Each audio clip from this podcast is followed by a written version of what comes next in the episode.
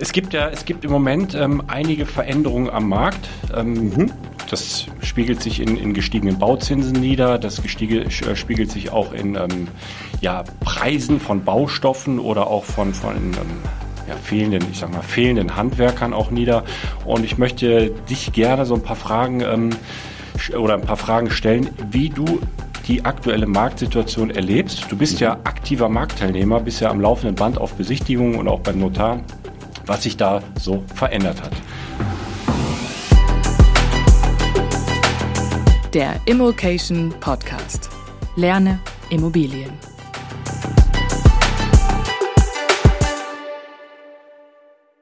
So, für alle, die dich nicht kennen, Basti, du wirst auch liebevoll von uns der Budenzauberer genannt. Es gibt auch ein, Es äh, gibt auch schon einige Videos. Äh, wer da mal schauen kann, wir verlinken das unten in der Beschreibung und auch hier die Budenzauberer-Serie. Basti, wir hatten kürzlich ein Webinar unter aktiven Marktteilnehmern. Äh, da warst du auch dabei. Mhm. Da haben wir auch ähm, Umfragen gemacht, wie ja, die Marktteilnehmer, die die aktuelle Situation am Markt so wahrnehmen. Was nicht wegzudiskutieren ist, sind aktuell gestiegene Bauzinsen. Richtig. Jetzt so meine Frage, wie spiegelt sich das bei dir wieder? Ändert sich da aktuell was bei dir? Gehst du anders vor? Wie, wie nimmst du die ganzen, ja, wie, wie beobachtest du aktuell die Marktphase? Ja, also grundsätzlich ähm, sind die Bauzinsen ja äh, gestiegen, nicht weil ähm, ja der Markt das signalisiert hat. Ne? Also im Moment ist der Markt ja so ein bisschen von von Panik und Schockstarre und, und Angst getrieben und ba viele Banken, habe ich das Gefühl, ähm, hatte da auch mit meinem Firmenkundenberater der Sparkasse länger drüber gesprochen, preisen halt jetzt schon Zinserhöhungen ein, die aber vielleicht so noch gar nicht am Markt durchgesetzt sind. Ne? Einfaches Beispiel, variable Kondition. Ähm, hatte ich jetzt mal angeboten bekommen für zweieinhalb Prozent. Eine variable Kondition ist ja im Prinzip aber ja nur an den Leitzins gekoppelt, an den Eurobor. Und dementsprechend am Ende des Tages ähm, ja, hat er sich nicht großartig verändert. Ne? Die EZB hält das gleich, aber trotzdem sind äh, eventuelle Zinserhöhungen schon eingepreist. Ne? Ist natürlich auch klar, die Banken sind sehr vorsichtig in, in Marktphasen, wo viel Unsicherheit im Markt ist, wo vielleicht auch äh, in europapolitisch sehr viel Unsicherheit ähm, nach außen dringt, äh, ist es klar, dass die sich da ein bisschen mehr Marge holen und Sicherheitspuffer. Und ich habe es natürlich auch gemerkt. Was heißt das jetzt konkret für mich? Diese Beobachtung relativ einfach. Ich muss günstiger einkaufen. Wir haben natürlich aktuell die Problematik am Markt, dass der Immobilienmarkt ist sehr träge. Das heißt also ein eventueller Zinsanstieg, der dann eingepreist werden muss, wieder in vielleicht Immobilienpreise verzögert sich nach hinten. Ne? Ich habe da so im Kopf immer so ein halbes Jahr um den Dreh, dass sich das einfach nach hinten verschiebt, weil der Immobilienmarkt einfach so träge ist. Aber eigentlich beim aktuellen Zinsanstieg, den wir hatten, das hatten wir auch schon im Webinar besprochen, müssten die Immobilienpreise aktuell um rund 20 Prozent korrigieren. Und da ist halt meine Idee einfach zu sagen, ich mache Angebote, die dem entsprechen, die halt den teureren Zins schon eingepreist haben. Ist das dadurch einfacher? Nein. Jedoch hat man das ein oder andere Mal weiterhin Erfolg. Jetzt, jetzt haben wir keine Glaskugel. Wir wissen es ja nicht, ob die, äh, ob die Angebotspreise oder die äh, Verkaufspreise, ob die sinken werden, ob die sich entsprechend anpassen. Ist denn für dich, also das höre ich raus, deine Renditeanforderung hat sich jetzt nicht angepasst? Ja, das heißt, deine Renditeanforderung für ein, äh, für, für ein Haus oder für ein, äh, eine Wohnung bleibt gleich in der Kalkulation. Du gehst dann genau. über die Verhandlung. Genau, ich habe ja, ich habe ja meine berühmt berüchtigte A-B-Strategie, also in A-Standorten wie zwischen Köln und äh, Düsseldorf, Leverkusen, Bonn und so weiter, möchte ich meine ähm, 4% mindestens am Anfang haben, eigentlich eher 5 Startrendite und dann äh, entwickelbar über 6%, was aber ähm, ja eher eine Wette auf Wertsteigerung ist in den Märkten, aber ich möchte halt trotzdem da Cashflow positiv sein. Und in meinen B-Städten im Ruhrgebiet oder auch im Rheinisch-Bergischen Kreis, da möchte ich schon deutlich über 7, 8 Prozent eigentlich auch äh, Richtung perspektivisch drei bis sechs Jahre über 10 Prozent Bruttomietrendite erzielen, weil es halt eine starke Wette in einer, in einer C-Lage, vielleicht eine starke Wette auf Cashflow ist und eben nicht so auf Wachstum. Ne? Also birgt viele Chancen, aber man muss halt auch das Risiko haben, dass es, dass es strukturell schwächere Standorte sind und dementsprechend will ich natürlich jetzt das Cash mitnehmen. Wir hatten jetzt äh, in dem Webinar auch ja, die, die Beobachtung, dass, dass die Zinsen, die Bauzinsen durchaus schon so auf zweieinhalb Prozent oder teilweise sogar darüber jetzt liegen für, für neue Finanzierungen. Also auch selbst das antizipierst du schon in deinem Ankauf. Ja, tue ich definitiv. Also ich komme da ein bisschen von der alten Schule, weißt du, Alex, ich habe früher immer mit fünf Prozent Annuität gerechnet. Ne, ganz am Anfang noch mit 6%, so 2011, 12 hat man dann auch mal 6% Annuität, aber eigentlich habe ich immer mit 5% Annuität gerechnet. Annuität heißt also Aufteilung Zins und Tilgung. Und ich habe halt immer gesagt, bei 2% Tilgung habe ich dann halt noch Luft für 3% Zinsen. So, und da liege ich im Moment aktuell noch ganz entspannt drunter mit viereinhalb und dementsprechend hat sich für mich eigentlich nicht groß was geändert, außer natürlich, dass aufgrund der steigenden Zinsen weniger Cashflow zur Verfügung steht, aber meine Rechnung mit der Annuität und wie ich, wie ich Wohnungen für mich raussuche, ist eigentlich immer gleich geblieben, weil ich da sehr konservativ unterwegs bin. Hast du das Gefühl, dass jetzt mehr oder weniger Angebot auf dem Markt ist, das für dich, ähm, das in deine Raster reinfällt?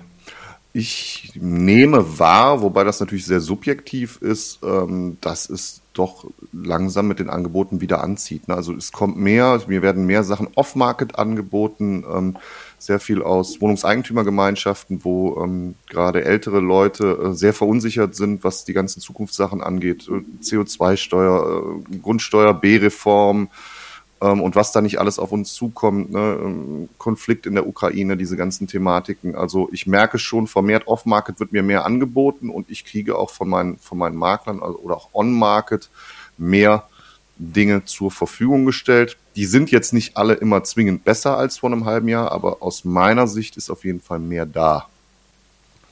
Und bei diesen Angeboten hat sich da ja nach, nach, deinem Gefühl der Angebotspreis schon verändert, schon entsprechend angepasst oder gehen die da erstmal weiter mit den, mit den Preisen, die wir so kennen, ja. rein? Also äh, im Normalfall ist es so, dass die, die Angebotspreise einfach weitergehen, so wie sie, wie wir es eigentlich schon kennen. Ich habe aber festgestellt, ich habe deutlich mehr Verhandlungsspielraum. Ne? Also dieses berüchtigte Thema, ähm, wenn ein Makler mal nicht zurückgerufen hat, vor einem halben Jahr ist es so, dass man heute, ähm, äh, beobachte ich auch ja bei uns ähm, im Coaching, sagt Teilnehmern immer, Mensch, gib auf jeden Fall ein Angebot ab, auch wenn du auf Platz zwei oder drei bist. Es gibt viele Leute, die meinen vielleicht, sie kriegen eine Finanzierung, kriegen sie aber am Ende doch nicht. Und ich habe oftmals das Gefühl aktuell, ähm, dass die Leute noch nicht gemerkt haben, dass man vielleicht mit den Preisen ein bisschen übers Ziel hinausgeschossen ist in letzter Zeit. Man konnte ja alles verkaufen, was im Prinzip äh, ja, Steine waren. Ähm, das aber im, in der Zweitverwertung nenne ich es jetzt mal am Markt. Ne? Also dass viele Immobilien wieder auf den Markt kommen, nachdem sie erstmal blitzartig vergeben waren und ja, hier, wir haben schon drei Leute und die haben das alles schon reserviert und auf einmal kommen die Finanzierungen nicht zustande. Ne? Und dann stehe ich natürlich Spalier und ähm, freue mich, äh, wenn ich dann an Platz drei oder vier trotzdem nochmal eine Chance bekomme, bin da aber dann natürlich, also ich sage mal, jede Lösung hat ihren Preis und wenn das erste Angebot nicht angenommen worden ist und jetzt kommt man dann wieder zu mir und sagt, Mensch, jetzt darfst du aber doch, dann müssen wir halt dementsprechend das Angebot auch nochmal korrigieren. Ne? Weil sich in der Zeit natürlich auch die Zinsen wieder geändert haben. Ne? Das ist ja meistens ein Zeitraum dazwischen zwischen zwei und vier Wochen, sage ich mal. Ähm, ja, und dann korrigiere ich halt oftmals nochmal nach unten, auch mit Erfolg. Wie, wie, wie kann ich mir das vorstellen? Also du, du machst ein Angebot, die, die Wohnung kommt zu dir, off-market mhm. oder on-market. Du machst ein Angebot, das dann schon unter dem Angebotspreis liegt. Genau, also hm? ich mag ja, ich mag ja das ganze Thema W-Fragen, ne? deshalb frage ich immer den, den, den Makler im, im direkten Telefonat, ähm, haben Sie Prokura? Ne? Also können Sie für Ihren Kunden entscheiden, haben Sie da eine Benchmark und ähm, wenn wir uns heute einigen, haben Sie dann auch äh, die Möglichkeit, dass wir gemeinsam zum Notar gehen. Was ist denn preislich in Ihrer Range noch möglich? Ich erkläre Ihnen dann äh, sehr sauber, also faktenbasiert. Ich, ich sage nicht, ich gebe den Preis vor, sondern ich versuche immer durch Dritte zu beweisen. Es gibt ja wunderbare Tools, mit denen man am Markt, wie Price zum Beispiel oder Sprengnetter oder so, wo man halt sehr konservative Markteinwertungen hat. Ähm, zeige das dann vor und sage im Prinzip, schauen Sie mal hier, Sie sagen jetzt, die Wohnung kostet 100.000 Euro und dieses Programm, wo man eine Lizenzgebühr jeden Monat für bezahlen muss, sagt aber nur 80. Jetzt sind Sie der Profi, erklären Sie mir doch mal, wo die 20.000 Differenz herkommen, weil ich verstehe es einfach nicht. So, und dann kommt man halt in einen sehr entspannten Dialog. Und wenn man dann ähm, den Maklern oder Verkäufern äh, suggeriert, dass man äh, sehr, sehr verbindlich ist und man sehr schnell zum Notar gehen kann, vielleicht auch schon Finanzierungsbestätigung hat oder einen Eigenkapitalnachweis. Also das übliche Geplänkel, was es eigentlich immer ist, sehr, sehr gut vorbereitet, mit sehr viel Wertschätzung gegenüber dem Verkäufer oder Makler äh, in, in das Gespräch gehen, ihm möglichst wenig Arbeit machen, dann kommt es oftmals dazu, dass gerade bei kleineren Kaufpreisen, ich sag mal zwischen 50 und 100.000 Euro, die es ja durchaus bei uns im Ruhrgebiet hier noch gibt oder generell im Rheinland oder auch im Rheinisch-Bergischen Kreis, ähm, dass dann nicht lange überlegt wird, ne, wegen 5000 Euro hoch, unter, hoch oder runter. Und man, ganz ehrlich, bei 50.000 Euro, 5000 Euro sind schon 10 Prozent und da denken die Leute nicht mal lange drüber nach. Ne? Und wenn man dann, wenn man dann statt bei, weiß ich nicht, 60.000 bei 50 landet, dann hat man auf einmal äh, über 20 Prozent reinrabattiert. Und das, das habe ich, das habe ich bei kleinen Wohnungen ähm, auch festgestellt. Also kann ich absolut bestätigen, dass dort Verhandlungsbereitschaft da ist, weil man sich vielleicht den ganzen Aufwand auch nicht geben muss, dann bes Großbesichtigungen genau. durchzuführen mit allen und dann springen die ab und so weiter und so weiter. Aber ich sag mal, in der, in der alten Welt war es ja durchaus so, dass bei, ich sag mal, attraktiven Angeboten durchaus der Makler gesagt hat, ach, stellen Sie sich hinten an, ich habe hier zehn andere, die nehmen hier den Ankaufspreis oder, oder bieten sogar etwas mehr. Genau. Ähm, das war so. Da fühle ich oder mache im Moment die Beobachtung, dass das ein bisschen zurückgeht. Ähm, ja, weil halt auch in der Verkäuferschaft oder in der Maklerschaft eine gewisse Unsicherheit einkehrt. Ich meine, Alex, machen wir uns nichts vor, ist doch klar, du bietest irgendwas an für 100.000 Euro. Früher haben die ersten zwei gesagt, ja, hier ist die Finanzierungsbestätigung, alles wunderbar, wir kriegen das hin. So, jetzt hat man aber vielleicht eine Finanzierungsbestätigung aus dem Januar ne, oder von mir aus aus dem Februar oder sogar aus dem März und dann geht jemand, der vielleicht jetzt nicht professioneller Investor ist, sondern seine erste Wohnung zur Altersvorsorge kaufen will, erneut zu seiner Bank und dann sagt die Bank, oh Moment mal, die Spielregeln haben sich aber gerade geändert in den letzten zwei Wochen. Mit anderen Worten, mit der Finanzierungsbestätigung, die du vor vier, drei, vier Wochen von uns bekommen hast, das ist ja sowieso keine harte, sondern immer eine weiche Zusage unter der Prämisse Gremiumsprüfung beziehungsweise Prüfung aller objektrelevanten Unterlagen. Und da sagen viele Banken mittlerweile, ja, das war ja alles total lustig vor vier Wochen noch und klar hätten wir das begleitet, aber aktuell kommen wir so mit der Haushaltsrechnung nicht mehr hin. Weil viele Leute halt auch nicht hinkriegen, die Objekte den Banken so zu verkaufen. Also die Entwicklung der Objekte rückt jetzt auch immer wieder mehr in den Fokus, dass man sagt, okay, was mache ich denn in den nächsten fünf bis zehn Jahren aus dem Ding? Ähm, und das auch vernünftig zu präsentieren. Ähm, ja, dass die Banken dann oftmals sagen, nee, du, tut mir leid, ist nicht. Oder auch Variante B, viele Marktteilnehmer ähm, die vielleicht sehr frisch unterwegs sind, sagen einfach, oh hoppla, mit einem Prozent mehr rechnet sich das Ding ja gar nicht mehr. Aus einem, aus einem Objekt, das in der Kalkulation erstmal, ich sag mal, Cashflow neutral oder vielleicht leicht positiv war, mhm. hat sich das schnell äh, gedreht und ja, der, der Käufer muss da handeln und gucken, wie, wie entwickelt er das entsprechend oder, genau. wie du sagst, den, den Kaufpreis nochmal anpassen. Richtig. Ja. Ähm, sag mal, Basti, wenn du, wenn du jetzt die Preise verhandelst mit den Marktern, wir haben im Vorfeld auch mal darüber gesprochen, äh, ich habe das, ich hab das so gespeichert bei mir, dass du, du machst auch mal äh, freche Angebote, also deutlich unter dem Angebotspreis. Wie gehst du da vor? Machst du das jetzt nur bei, bei Maklern oder Verkäufern, die du jetzt nicht so gut kennst, oder sprichst du da auch mit deinen bekannten Maklern, mit denen du im Tagesgeschäft bist? Also die Frage zielt darauf ab, ab wann wird es unverschämt? Ab wann verbrennst du dir vielleicht auch den Kontakt? Naja, also auch da bin ich wieder ein Freund der, der W-Fragen. Ne? Ich würde dann immer Einwandvorwegbehandlung vorausschieben. Ne? Also Einwandvorwegbehandlung wäre dann, ich möchte jetzt nicht unverschämt klingen, aufgrund dieser und dieser Fakten. Also äh, günstigere Angebote müssen immer basieren auf Fakten. Nicht dieses, ey, was ist letzter Preis? Ja? Oder ey, ich hau jetzt hier einfach mal irgendeine Zahl raus ich versuche immer durch Dritte zu begründen. Und durch Dritte begründen ist bei mir vielleicht ein Banker, den ich vorschiebe, wo ich sage, du pass mal auf, die Bank, ich habe mit denen gesprochen, die werten das Objekt so und so ein und die tun sich einfach mit der Zahl, die aktuell hier steht, schwierig. Die sehen das Objekt da und da. Oder ich habe hier eine Sprengnetter-Auswertung, eine äh, Price-Hubble-Auswertung. Es gibt ja zig Tools am Markt, die recht konservativ bewerten, ähm, wo man ähm, dementsprechend ja, beweisen durch Dritte. Ne? Ich nenne das immer Opfer, Retter, Täter. Ich versuche nie der Täter zu sein, sondern immer das Opfer oder der Retter. Und ähm, dann sage ich immer, hey, wie, wie gehen wir denn jetzt damit um? Ich möchte nicht frech sein oder so, aber ich kann das Objekt nicht zum letzten Preis kaufen. Das ist nicht das, was ich in die Waagschale legen kann. Ne? Ich kann Verbindlichkeit in die Waagschale legen, Geschwindigkeit. Äh, ich mache kein großes Bohai darum. Ich besorge mir die Unterlagen selber. Also möglichst wenig Arbeit für Verkäufer und Makler. Ich kann versprechen, dass ich die Oma Erna, die seit 30 Jahren da wohnt, nicht böse rausschmeiße, entmiete oder sonst irgendwas oder da in einem, in einem sehr, in einer alteingesessenen Liegenschaft kein, kein Studentenwohnheim draus mache, wo ich dann die Betten, die, die Doppelstockbetten übereinander stapel oder, oder, oder. Ähm, das kann ich alles reinlegen in die Waagschale. Den letzten finalen Preis, das kann ich halt nicht reinlegen, aufgrund der Tatsache, dass meine Bank und diese Tools sagen so und so und so. Und dann sage ich dann noch, wissen Sie, ich bin auch gar nicht böse, wenn Sie sagen, ist jetzt erstmal nicht. Ich möchte nur, dass Sie mein Angebot zur Kenntnis nehmen, weil das einfach meine Vorgehensweise ist. Ne? Sie kennen das ja von mir, wenn das jetzt ein bekannter Makler ist oder ähm, es ist halt einfach meine Vorgehensweise. Sie hat sich so eingebürgert. Ich möchte das bei Ihnen hinterlegen. Das soll auch nicht unverschämt sein. Und dann sind die auch meistens entspannt. Hm der Makler oder die Maklerin kann ich mir gut vorstellen, dass man da argumentieren kann, aber dann geht es ja nochmal an den Verkäufer und der muss das auch verstehen. Ne? Der hat vielleicht seine Preisvorstellung, aber der, der muss das dann eben auch verstehen und er wird es dann wahrscheinlich auch verstehen. Ne? Ja, ja, wobei ein Satz dazu, ähm, ich glaube, dass viele Preisvorstellungen von Verkäufern mittlerweile auch falsch manifestiert sind mich da mit dem Stefan Sieger sehr lange mal drüber unterhalten, mit dem ich auch ab und zu mal ganz gerne in Urlaub fahre, der ja ein sehr fairer Makler ist. Ne? Der, der, der sagt, ähm, die meisten Makler oder Maklerinnen haben das Problem, dass sie nichts anderes im Köfferchen haben, außer irgendeinen Mondpreis. Also die treiben den Verkäufer dahin, dass er sagt, ja, ich verkaufe Ihnen das Ding locker für das und das Geld, wenn Sie mir den Auftrag geben. Und wenn, wenn, wenn da die ganze Thematik mal dahin gehen würde, dass man sagt, okay, lass uns doch mal erden. Guck mal, hier ist das Gutachten und das ist nicht der letzte, den Preis, den du dir vorstellst, das ist einfach zu viel, das kriegen wir nicht hin. Wenn wir es gesund und sauber und an vernünftigen Klientel verkaufen wollen, dann lass doch mal einfach einen gesunden Marktpreis annehmen.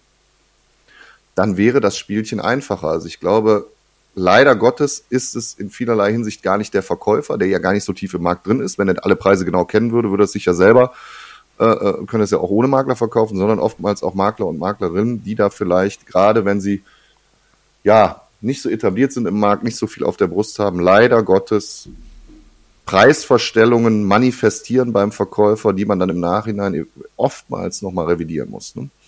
Mhm. Beim, beim Verkäufer ähm, ist es halt so, wenn mal die, der, der erste Kunde wegplatzt oder der zweite Interessent, wo eigentlich schon alles klar war, werden die eigentlich relativ schnell handzahm. Ne, weil dann, dann geht es darum, hey, ich will das loswerden, bevor die Zinsen noch weiter steigen und ich das gar nicht mehr loskriege. Ähm, dann verkaufe ich es dann lieber jemandem, wo ich sicher bin, dass es jetzt auch klappt. Ich, ich stelle mir so immer die Frage, wenn jetzt die Renditeanforderungen der Investoren oder der, der privaten Immobilieninvestoren eigentlich gleich bleiben, sich nicht ändern, dann ist es ja einfach nur rational, dass, dass die Kaufpreise dann aufgrund der gestiegenen Bauzinsen was zurückkommen. Ähm, aber wir haben, wir haben auch eine hohe Inflation gerade. Wir wissen nicht, wie lange die dauert. Ich kann mir ein Szenario vorstellen, dass sich die Renditeanforderungen der Investoren, dass die auch ein wenig angepasst werden nach unten. Also dass ja, man definitiv. jetzt nicht mehr diese 5, 6 Prozent ähm, sagt, sondern es geht dann ja nicht mehr nur darum, die Inflation zu schlagen, sondern auch einfach nicht mehr nicht zu den großen Verlierern zu zählen. Und da sind einfach einfach Immobilien immer noch die die Wertanlage. Ja. Und das ist so, so die, die große Frage, äh, weil, weil Wohnraum ist weiterhin knapp, Wohnraum wird benötigt. Wir haben aktuell mit, mit der Ukraine-Krise auch eine, eine Migration, ähm, die nicht mhm. zu vernachlässigen ist. Deswegen, also wir, wir, haben da keine Glaskugel. Es wäre rational, wie gesagt, die, die Angebots- oder die ja. Kaufpreise, dass sie runterkommen. Wir wissen es alle nicht. Und genau. äh, von daher finde ich das extrem spannend, was da gerade passiert da draußen. Du, Alex, völlig einig ähm, zu dem Thema. Andere Marktbeobachtung. Also bei kleineren Wohnungen, so bis 100.000 Euro, sehe ich gerade extrem guten Verhandlungsspielraum weil die Leute wollen es halt aufgrund von Unsicherheit loswerden. Es sind auch keine Profis oftmals dahinter, sondern mein Lieblingsbeispiel, die Oma Erna, die halt mal ein, zwei Wohnungen zur Altersvorsorge gekauft hat und sagt, du, jetzt mit den ganzen Sachen, die da auf mich zukommen, den, den Kram tue ich mir einfach nicht mehr an. Ich möchte aber auch jetzt nicht, dass da ein Makler durch die Bude stapft oder sonst irgendwas. Ne? Wenn, wenn der nette, liebe Basti aus der WEG das kaufen möchte, ist das völlig okay. Auf der anderen Seite beobachte ich aber auch bei größeren Dingern, ne, halbe Million, eine Million, 1,2 Millionen, ist es absolut brutal, was die Leute bereit sind zu bezahlen. Ich hatte was angeboten bekommen bei uns hier in der Ecke äh, in Solingen, Faktor 35, super netter Makler, den kenne ich schon ewig, der sagt, komm, ja, ich handle dir das auf Faktor 25 runter in Solingen. Also wer sich hier auskennt, Solingen ist jetzt nicht Kö in Düsseldorf. Ne? Ähm, ich handle dir das auf Faktor 25 runter und wenn du die Miete anpasst, dann kriegst du das irgendwie noch am Ende des Tages unter Faktor 20. Ne? Muss man sagen, war in einer guten Ecke von Solingen.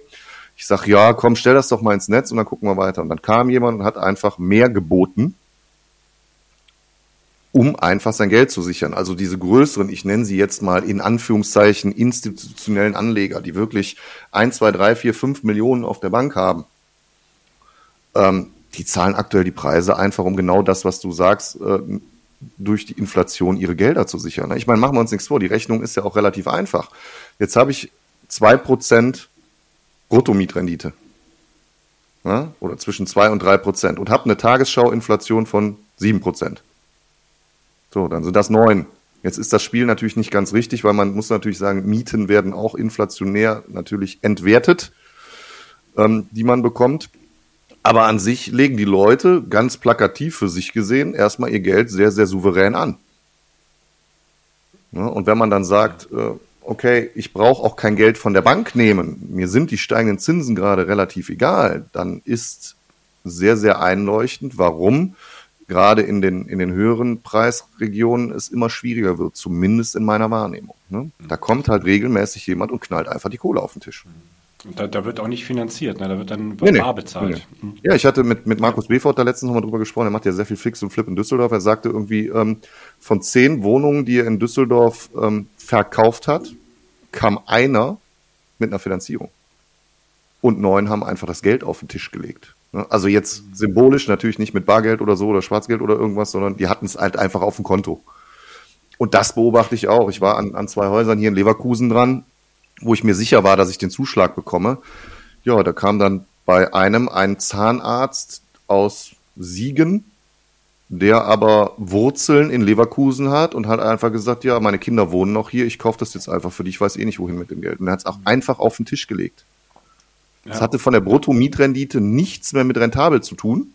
Man muss aber fairerweise sagen, die Einkaufspreise von den Immobilien sind oftmals noch relativ erträglich. Also das war jetzt um die 2000 Euro der Quadratmeter für Leverkusen ein guter Kurs. Ähm, die Bruttomietrendite war halt beschissen, weil seit 30 Jahren die Miete nicht angepasst. Gleiches hatte ich gestern, habe ich eine Absage bekommen für ein Objekt in Langenfeld, was auch hier bei uns ist. Hat der Banker zu mir gesagt, hat er eingewertet, vom reinen Sachwert her super, was das Pricing angeht. Da waren wir sogar von der Einschätzung drüber. Ertragswert aufgrund von nie angepassten Mieten total schlecht. Also Beispiel 530.000 Kaufpreis, Mieten waren 15.500. So, und das hat jemand vom Fleck weg gekauft. Wo ich jetzt dachte, okay, ich verhandle vielleicht nochmal 50 runter. Und so, solche Objekte hakst du dann ab, ne? Also sagst ja. du, abhaken, nächstes Objekt. Da genau, für mich ist das auch ein Stück weit, weißt du, Gesetz der großen Zahl geworden. Früher musste man halt weniger Steine umdrehen und jetzt muss man halt einfach mehr Steine umdrehen. Das ist eine reine Fleißarbeit. Mhm. Das war früher schon eine Fleißarbeit, nur ähm, bis man zum Erfolg kam, ging einfach schneller. Und ich glaube, wenn man jetzt einen langen Atem hat, der einfach noch ein bisschen länger sein muss, dann kann man trotzdem noch tolle Deals erzielen, weil ich glaube eins, Alex, jeden Tag gehen Menschen zum Notar, verkaufen marktgerecht. Aber genauso gehen jeden Tag Menschen zum Notar, verkaufen zu teuer. Und jeden Tag gehen Menschen zum Notar und verkaufen zu günstig. Das ist halt Was muss was, was muss der angehende Käufer, ja, der, der jetzt neu auf den Markt kommt, was muss der jetzt mitbringen in der aktuellen Zeit? Und ähm, kann, ich sag mal, der, der Unbedarfte, also der, derjenige, der sich jetzt so gerade in die Thematik mal reinfuchst, ein wenig informiert, hat mhm. der überhaupt eine Chance aktuell am Markt?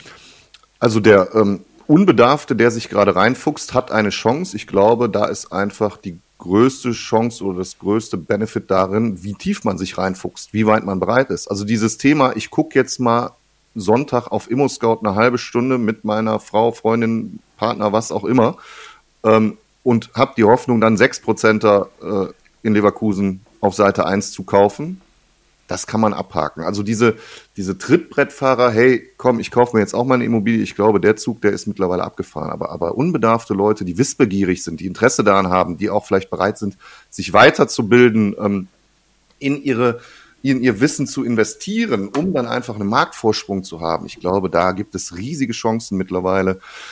Was ich jedem empfehlen kann, ist auf jeden Fall, seid noch besser vorbereitet. Also dieses Thema, ohne mit der Bank gesprochen zu haben, dazu zu, zu, zur Besichtigung hinrennen, lasst das einfach sein. Das ist, da passiert nichts Gutes mehr. Das ist auch nicht wertschätzend einem Verkäufer oder Makler gegenüber, wenn man da hingeht und wie sagt der Stefan Sieger so schön, halt nur ein Gucker ist, ne? weil gar nicht klar ist, auch euch gegenüber nicht wertschätzen. Ne? Wenn ich nicht weiß, ob ich das Geld für mich von der Bank bekomme, warum soll ich meine Zeit mit einer Besichtigung verschwenden? Da gehe ich mhm. doch erst hin, wenn ich weiß, ich kann Deckel drauf machen. Absolut, absolut. Und das unterscheidet ja dann auch diejenigen, die am Ende die Wohnung oder das, das Objekt dann bekommen, von denen, die es nicht bekommen. Genau. Nur oft, oft ist auch Unwissenheit dabei, ne? dass man nicht mal einen Vorwurf machen kann, hey, warum hast du die Finanzierungsbestätigung nicht schon dabei oder warum Völlig hast du mit einig. der Bank noch nicht gesprochen? Weil ähm, jemand, der jetzt neu im Markt ist, der, der weiß das möglicherweise noch gar nicht, wie sich das mittlerweile alles so geändert hat. Genau. Ja, da sagte ich ja eben auch, es gehört halt mittlerweile auch mehr Finanzbildung dazu, eine gesunde Kapitalanlage Immobilie zu kaufen. Ja, früher hat es in Wuppertal auf Seite 1 war egal, was du kaufst, hat eh immer 7, 8 Prozent Rendite gehabt. Und heute muss man halt auch in den Märkten genauer hingucken, muss auch da besser vorbereitet sein, weil einfach auch die Konkurrenz eine andere ist. Und wenn man dann bereit ist, auch da wieder die berühmte Extrameile zu gehen und zu sagen, okay, ich streng mich jetzt an und, und tu mehr, tu 10, 20, 30 Prozent mehr als der, der Marktteilnehmer. Ob der jetzt Profi ist, der Marktteilnehmer oder Anfänger, sei mal dahingestellt. Oder ob man selber Profi ist oder Anfänger, sei auch dahingestellt. Gibst du 10, 20 Prozent mehr rein, glaube ich, dass du perspektivisch mit einem etwas längeren Atem aktuell auch mit 10, 20 Prozent oder vielleicht sogar 30 Prozent besseren Deals belohnt wirst. Absolut, absolut. Und das ist, denke ich, auch ein, ein Fazit, das, das wir ziehen können.